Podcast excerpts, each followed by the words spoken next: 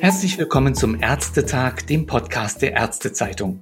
Mein Name ist Thomas Meissner, ich bin ständiger Mitarbeiter der Ärztezeitung in Erfurt. Jedes Jahr im März steht das Thema Darmkrebs auf der Agenda. Denn Karzinome, vor allem des Dickdarms, gehören nach wie vor zu den häufigsten Krebsarten bei Männern und Frauen in Deutschland. Die Stiftung Lebensblicke setzt sich seit 1998 für seriöse Informationen der Öffentlichkeit und für die Prävention von Darmkrebserkrankungen ein. Das Darmkrebs-Screening in Deutschland hat sich in jüngster Zeit verändert, etwa mit der aktiven Einladung von Krankenversicherten zur Vorsorgeuntersuchung und mit neuen Stuhltests auf okkultes Blut. Nun hat jedoch die Covid-19-Pandemie zu einem deutlichen Einbruch der Zahl von Vorsorgeuntersuchungen geführt. Darüber und über weitere Verbesserungsmöglichkeiten des Screenings spreche ich heute mit dem Vorstandsvorsitzenden der Stiftung Lebensblicke, Professor Jürgen Riemann in Ludwigshafen. Guten Tag, Professor Riemann. Guten Tag. 24.000 Frauen in Deutschland erkrankten im Jahr 2020 neu an Darmkrebs und etwa 31.000 Männer.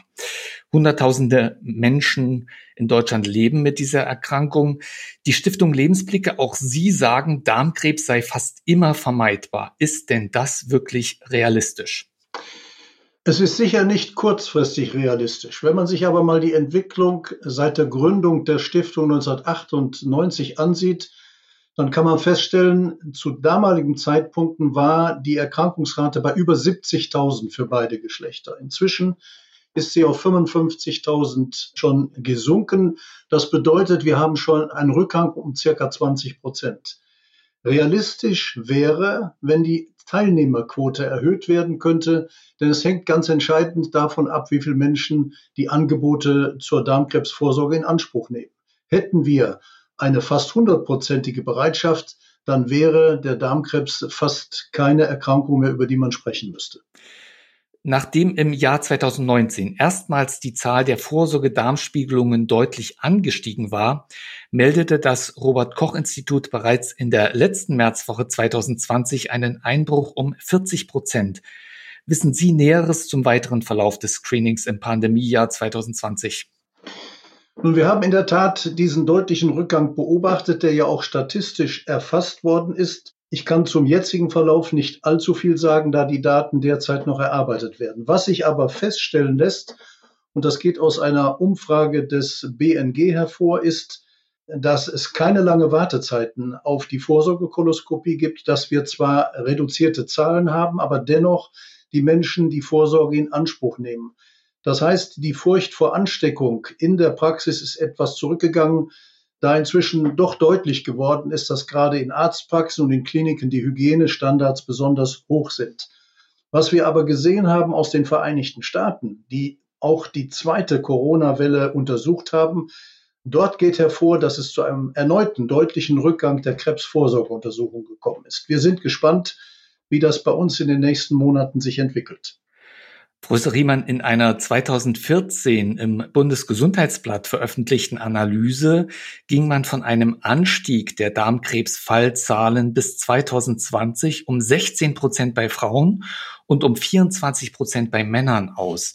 In einem anderen Szenario waren Anstiege von drei bis 17 Prozent vorausgesagt worden. Tatsächlich aber sehen wir seit vielen Jahren einen kontinuierlichen Rückgang der absoluten Neuerkrankungsraten. Worauf führen Sie das zurück? Ich glaube, der entscheidende Wendepunkt im Darmkrebs-Screening war das Jahr 2002, als es gelang, sowohl die Vorsorge Darmspiegelung als auch den Stuhltest in ein Krebsfrüherkennungsprogramm einzubringen. Die erste Auswertung nach zehn Jahren durch Hermann Brenner vom Deutschen Krebsforschungsinstitut hat bereits gezeigt, dass mit der Vorsorgekoloskopie allein über 200.000 Neuerkrankungen an Darmkrebs verhindert werden konnten, weil rechtzeitig natürlich Vorstufen, die entdeckt wurden, entfernt wurden und es wurden Krebse in einem viel früheren Stadium entdeckt und damit letztlich heilbar angetroffen. Sie waren nicht notwendigerweise gefeucht von einer Chemo- oder Strahlentherapie. Mit anderen Worten, das damals eingeführte bimodale Krebsfrüherkennungsprogramm, was noch opportunistisch war, hat seine deutlichen Spuren hinterlassen. Inwiefern könnten auch veränderte Lebensstile einzelner Generationen eine Rolle spielen? Ich darf das vielleicht sagen, Professor Riemann, Sie sind Jahrgang 43, eine Generation mitten im Zweiten Weltkrieg geboren. Viele Menschen in dieser Generation haben noch Hunger, Unterernährung erlebt, haben das womöglich später überkompensiert mit Fleisch- und Wurstkonsum, haben das an die nächste Generation weitergegeben. Heute entscheiden sich viele junge Menschen dafür, vollständig auf Fleisch zu verzichten. Also meine Frage, Gibt es Häufigkeitsunterschiede zwischen verschiedenen Generationen in Bezug auf Darmkrebs? Nun, was wir derzeit beobachten ist, und diese Welle ist aus den Vereinigten Staaten zu uns herübergeschwappt, dass der Darmkrebs in zunehmend jüngeren Lebensabschnitten beobachtet wird. Also vor allem Menschen zwischen 40 und 50 und manchmal sogar noch früher erkranken statistisch häufiger. Das hat natürlich etwas mit den Lebensgewohnheiten zu tun. Während noch in den ersten Jahren das Rauchen ein entscheidender Faktor war, ist heute neben der Ernährung auch das Sitzen ein zunehmender Risikofaktor. Das heißt, die Mobilität der Bevölkerung hat abgenommen. Gleichzeitig hat die Ernährung durch vermehrte Kalorien in Form von Fett und Eiweiß äh, zugenommen, sodass auch das Körpergewicht erheblich im Durchschnitt angestiegen ist.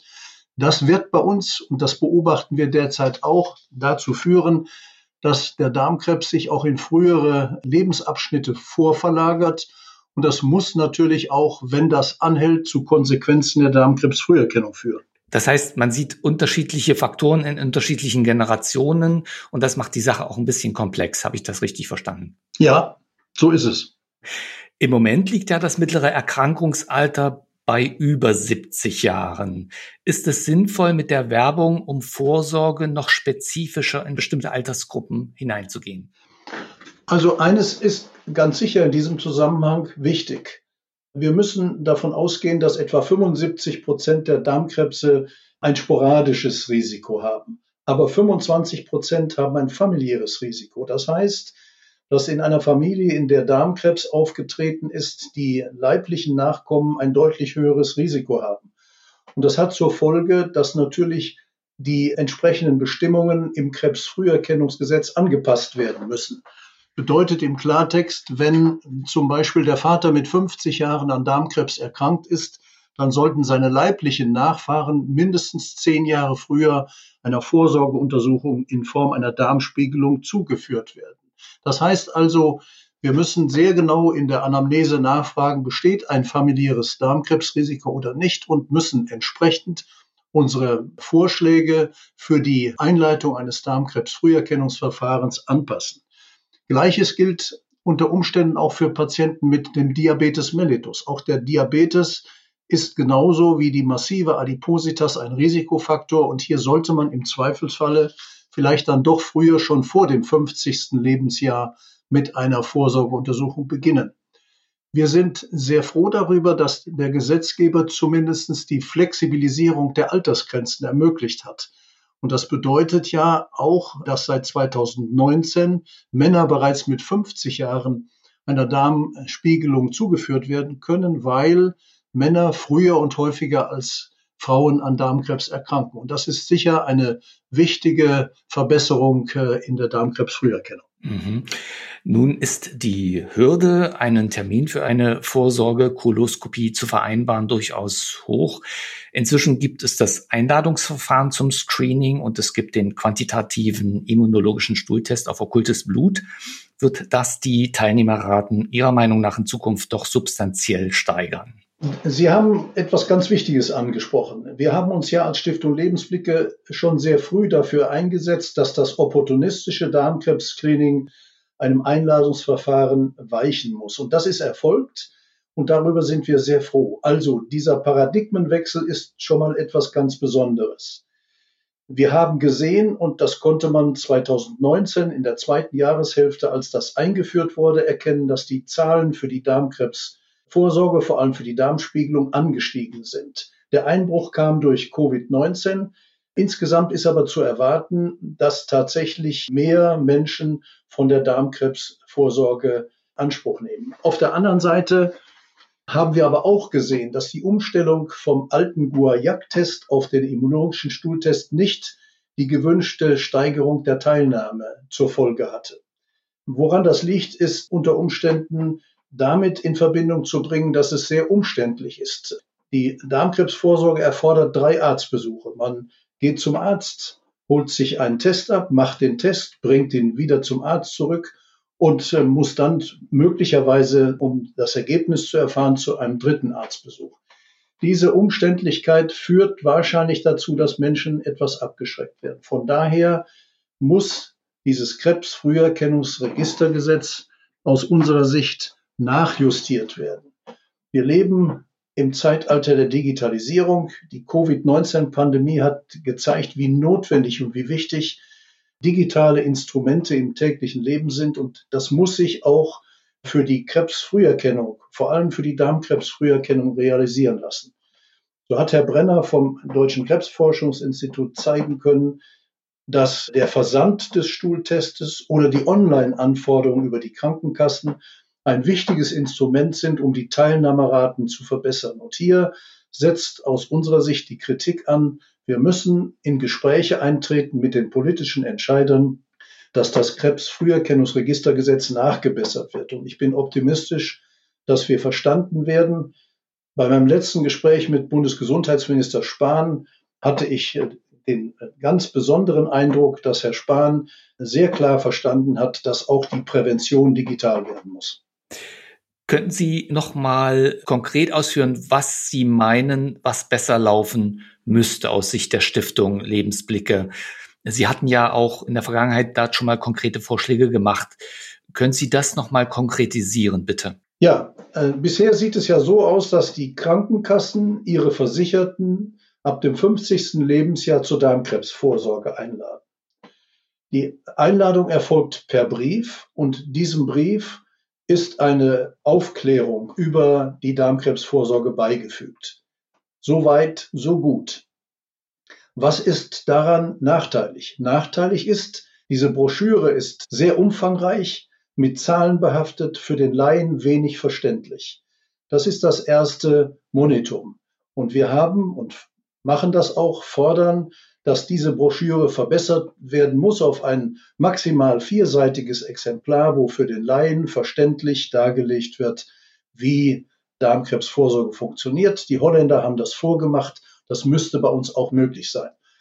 Das Zweite, was verbesserungswürdig ist, wenn man eine Einladung bekommt, dann ist es ja menschlich, dass viele das zunächst mal nicht registrieren. Was fehlt, ist das sogenannte Recall-System, also eine Wiedererinnerung nach einigen Wochen, ob man diese Einladung erhalten hat und wahrnehmen möchte. Das fehlt und muss nachgeliefert werden. Das nächste, was verbesserungswürdig ist, ist der Zugang, der Zugang zum Stuhltest respektive zu einer Darmspiegelung. Ich muss als IT-konformer Mensch in der Lage sein, über meinen PC oder wo auch immer bei meiner Krankenkasse nachzufragen, ob ich mir einen Stuhltest abholen, zuschicken lassen kann oder ob ich zu einer Darmspiegelung gehen kann. Mit anderen Worten, die Art der Einladung muss diversifiziert werden, damit die Menschen da abgeholt werden können, wo sie gerade tätig sind. Und damit wecke ich auch mehr Einverständnis für die Bereitschaft äh, mitzuwirken. Was mir insgesamt gefehlt hat bei der Umwandlung des opportunistischen Screenings in ein Einladungsverfahren, ist die Tatsache, dass es nicht, leider nicht, von einer nationalen Kampagne zur, zu diesem Paradigmenwechsel begleitet ist. Das heißt, die Aufmerksamkeit muss gelenkt werden auf diese Verbesserung der Darmkrebsvorsorge. Und das ist leider Gottes wieder fast nur bei den Stiftungen und ähnlichen Organisationen hängen geblieben, die Menschen darüber zu informieren, was es Neues gibt. Mhm. Und sehen Sie auch auf der Leistungserbringerseite bestimmte qualitative Mindestanforderungen, die erfüllt werden müssen? Also was muss ein Endoskopiker heute leisten können und was muss die Endoskopietechnik bieten? Also zum einen muss man ja schon mal feststellen, und das kann ich sagen, da ich über viele Jahre die, äh, eine europäische Kommission zur Qualitätskontrolle in der Koloskopie geleitet habe. Die ähm, Qualitätsvoraussetzungen in Deutschland sind sehr gut. Das heißt, jeder, der Vorsorgekoloskopie macht, muss eine Facharztbezeichnung haben. Er muss Hygienestandards, die abgefragt werden, nachweisen. Er muss eine Mindestanzahl von Untersuchungen pro Jahr einschließlich der Entfernung von Polypen machen. Er muss die Dokumentation so gestalten, dass sie jederzeit nachkontrollierbar ist und letztlich wird er in einem Audit auch immer wieder überprüft. Das heißt, die Standards sind hoch. Unabhängig davon muss jeder Endoskopiker natürlich mit den neuesten Geräten ausgestattet sein. Und da gehört vor allem die HD-Qualität dazu. Das heißt, die High Definition, also die hochauflösende Endoskopie als ein wichtiger Standard. Hinzu kommt, dass es sehr sinnvoll ist, wenn in den Endoskopen digitale Filter eingebaut sind, die es ermöglichen, zum Beispiel bestimmte Läsionen besser zu kontrastieren.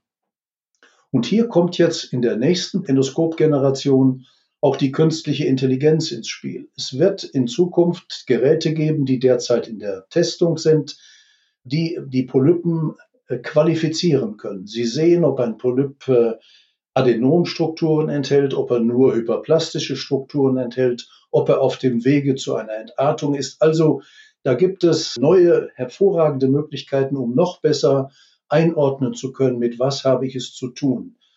Denn worum geht es? Es geht ja nicht nur darum, dass ich bei einer Vorsorge Vorstufen erkenne.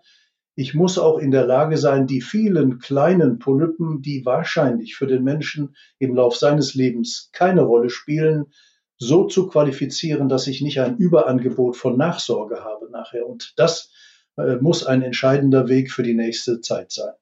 Professor Riemann, die Stiftung Lebensblicke gewinnt ja immer wieder prominente Unterstützer, seien es Künstlerinnen und Künstler, Olympiasiegerinnen oder Ministerpräsidenten. Wie machen Sie das eigentlich? Äh, das ist eine gute Frage. Ich habe mich manchmal auch selber gefragt, wie das gelingen konnte. Vielleicht hängt es damit zusammen, dass wir von Beginn an mit einem sehr prominenten Befürworter, Unterstützer angefangen sind. Das war der Altoberbürgermeister Rommel aus Stuttgart, der äh, sehr wachsam und sehr einfühlsam realisiert hat, was Darmkrebsvorsorge bedeutet. Hinzu kommt, dass wir im Laufe der vielen Jahre der Stiftung Lebensblicke ein bundesweites Netzwerk an Regionalbeauftragten und Fortbildungskoordinatoren entwickeln konnten, die uns die Möglichkeit gegeben haben, vor Ort über Darmkrebsvorsorge zu informieren. Wir haben darüber hinaus eine Website, die sehr aktuell nicht nur Personalia, nicht nur Neues aus der Darmkrebsvorsorge, sondern auch wichtige Themen aus anderen Bereichen, wie jetzt zum Beispiel Covid macht. Und da ist es schon ganz notwendig und wichtig, dass wenn man Menschen anspricht, ob sie sich als Befürworter für die Stiftung engagieren wollen, ihnen auflistet, was machen wir denn eigentlich? Was haben wir erreicht? Wohin muss die Reise gehen? Und wir haben gesehen, dass gerade diese Aufklärung über die Wirkungsweise einer Stiftung im öffentlichen Leben viele dazu veranlasst hat, bei uns mitzumachen. Und wenn Sie mal eine Reihe von Befürwortern gewonnen haben, wie zum Beispiel, Sie haben es angesprochen, die Ministerpräsidenten oder wie zum Beispiel Herrn von Hirschhausen, dann sehen auch die Nächsten, die man anfragt, denen man ja immer die Liste der Befürworter zuschickt, aha, da lohnt es sich für einzusteigen. Wir sind in diesem Jahr besonders froh darüber, dass wir mit Christine Otto eine Olympiasiegerin und eine ZDF-Journalistin gewinnen konnten, die speziell für das Thema Bewegung steht. Und Bewegung ist wirklich essentiell in der Darmkrebsprävention, schon in der Primärprävention.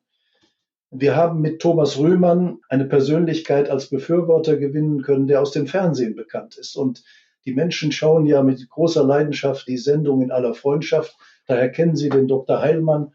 Und Thomas Röhmann hat gesehen, was wir tun und war sofort bereit, uns zu unterstützen. Und wenn Menschen auf unsere Seite kommen und diese Repräsentanten sehen, dann sagen sie, aha, da muss was dran sein. Und das ist letztlich auch der Weg, wie wir unsere Botschaft unter die Menschen bringen.